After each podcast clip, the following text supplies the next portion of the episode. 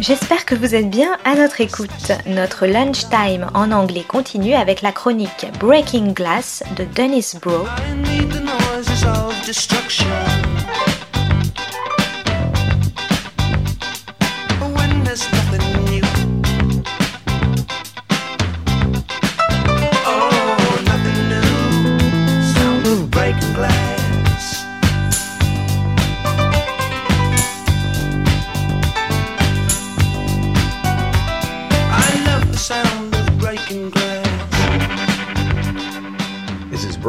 On the global film beat, Breaking Glass. Today's episode Mr. Caruso Goes to Town, corporate developer remade as California Common Man. Longfellow Deeds was his name, from the small town of Mandrake Falls in Vermont. Deeds takes his heart of America, generous sensibility, to the big city where he becomes the victim of all kinds of cynical manipulation from the media, the law, and wealthy hangers on. In the first part of Frank Capra's Depression era trilogy, Mr. Deeds Goes to Town. Deeds inherits $20 million and has to face a hearing where he can be declared insane for his scheme to donate all his money to buy farms for the homeless who he invites into his mansion, and who are forced to find food and bread lines in what was still the height of the Depression in 1936. In the current Los Angeles mayoral election, the wealthy developer of a number of Los Angeles projects that recall the innocence of small town America, Rick Caruso, presents himself as a modern day Deeds, with all the homespun charm of Gary Cooper's character in Capra's film. In his campaign video, Caruso walks calmly in a mythical LA neighborhood with a long white picket fence behind him while he claims to be able to solve homelessness, curb crime, stop corruption in City Hall, and clean up Los Angeles. His voiceover describes him as from a family of immigrants, raised to put children and family first, and a lifelong builder and job creator who will work for a dollar a year and won't take a dime from special interests because my only special interest is Los Angeles. He positions himself as a sort of Donald Trump, but tempered by the warmth and kind heartedness of a Mike Bloomberg. A kinder, gentler Trump, fit for the Democratic Party, though before this race he was a lifelong Republican. With the Trump can do quality intact, but without the crudeness, one of the major issues in the campaign is homelessness, with the city full of makeshift homeless encampments, not only under its bridges, but now also on its sidewalks, as tents are raised on many city blocks. An article last summer in the Los Angeles Times, which described the circumstances that led three of those without shelter to the streets, detailed how in each case it was largely the unaffordability of housing, combined with lack of unemployment or retraining after losing a job, rather than deep psychological problems, that created this situation.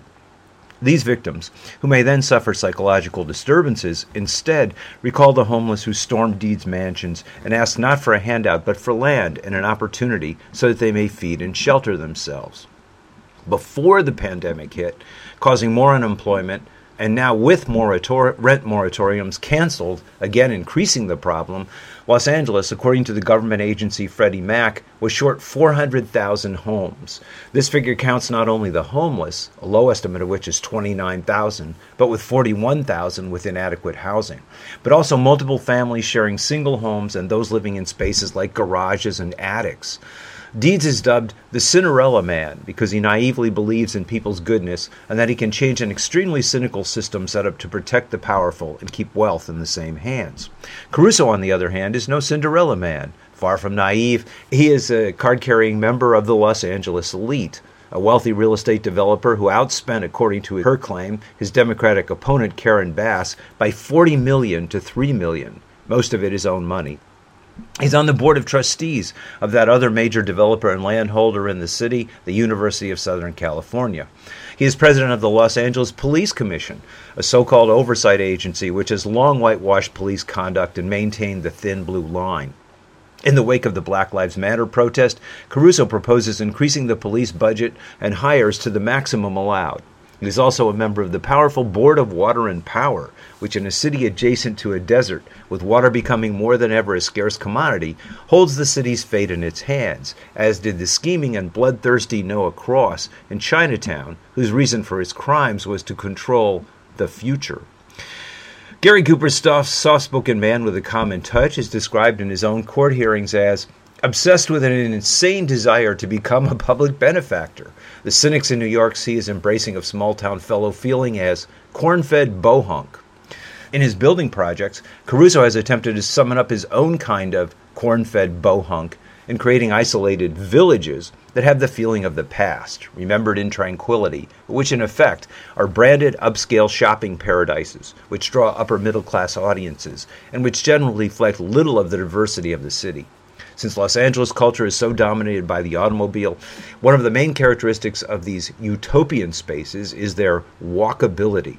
The developments are not open to traffic and promote the idea that you can exit your car and supposedly for a block or two be surrounded by others pacing through a Los Angeles that, at least since the post war automobile frenzy, never was.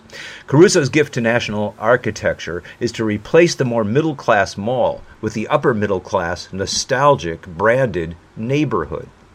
The grove, adjacent to the farmer's market, is typical.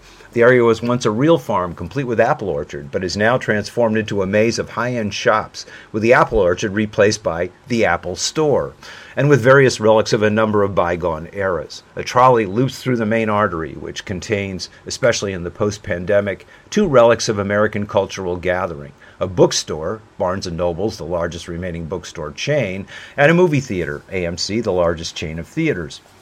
This is Facebook's metaverse and Marvel's multiverse materialized as near virtual nostalgic space. The Grove, a kind of fairy tale, has more visitors than Disneyland and includes in the center a conical monument with a nondescript sculpture of two angels at its top titled The Spirit of Los Angeles.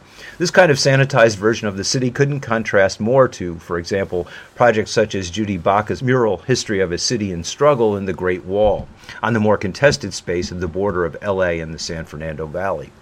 What the Grove cannot erase is the online attack on retail stores, as both FAO Schwarz and Abercrombie and Fitch have both closed since the opening of the development. The Grove was also attacked as site of privilege uh, in the Black Lives Matter protests. Another Caruso development, Palisades Village in the Palisade in the Pacific Palisades, located adjacent to Malibu and home to some of the city's wealthiest, was described by a Caruso architect, noting that a number of public meetings were held before the space was built, as an attempt to curate, not create, a community. Residents, weary of the Caruso touch, did not want a theme park, though that is still the overall look of the place, with a small bookstore being replaced by an Amazon bookstore with residents complaining that the commons, a public space akin to a New England green, kept shrinking as the meetings progressed, and a recent visit revealing the site as a staging ground for a campaign to remove a councilman who championed affordable housing.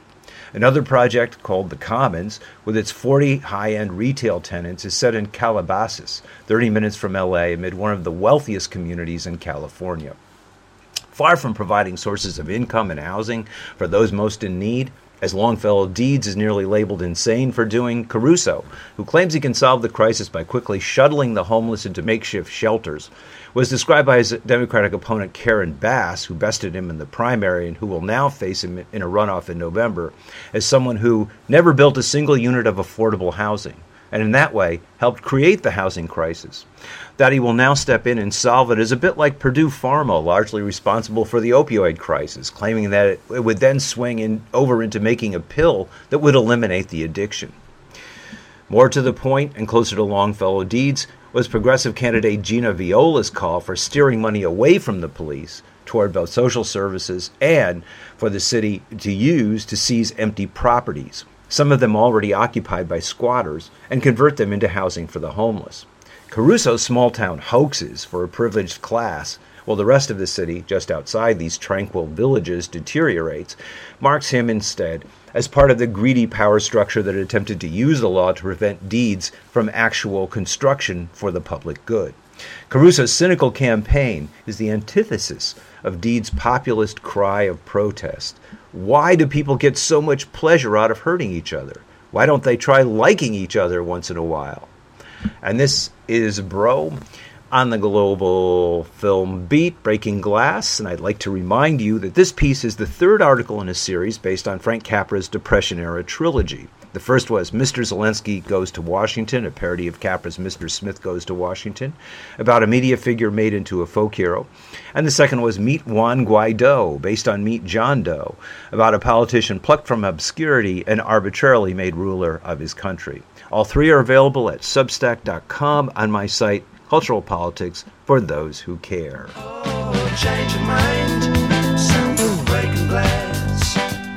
Dennis Broe is the author of Film Noir, American Workers and Postwar Hollywood, Class Crime and International Film Noir, and Maverick or How the West Was Lost.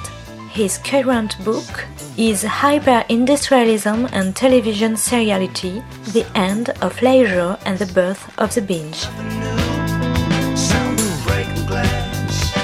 C'était Breaking Glass de Dennis Broe sur Art District. Très bonne suite de nos programmes, jazzistiques et artistiques, à notre écoute.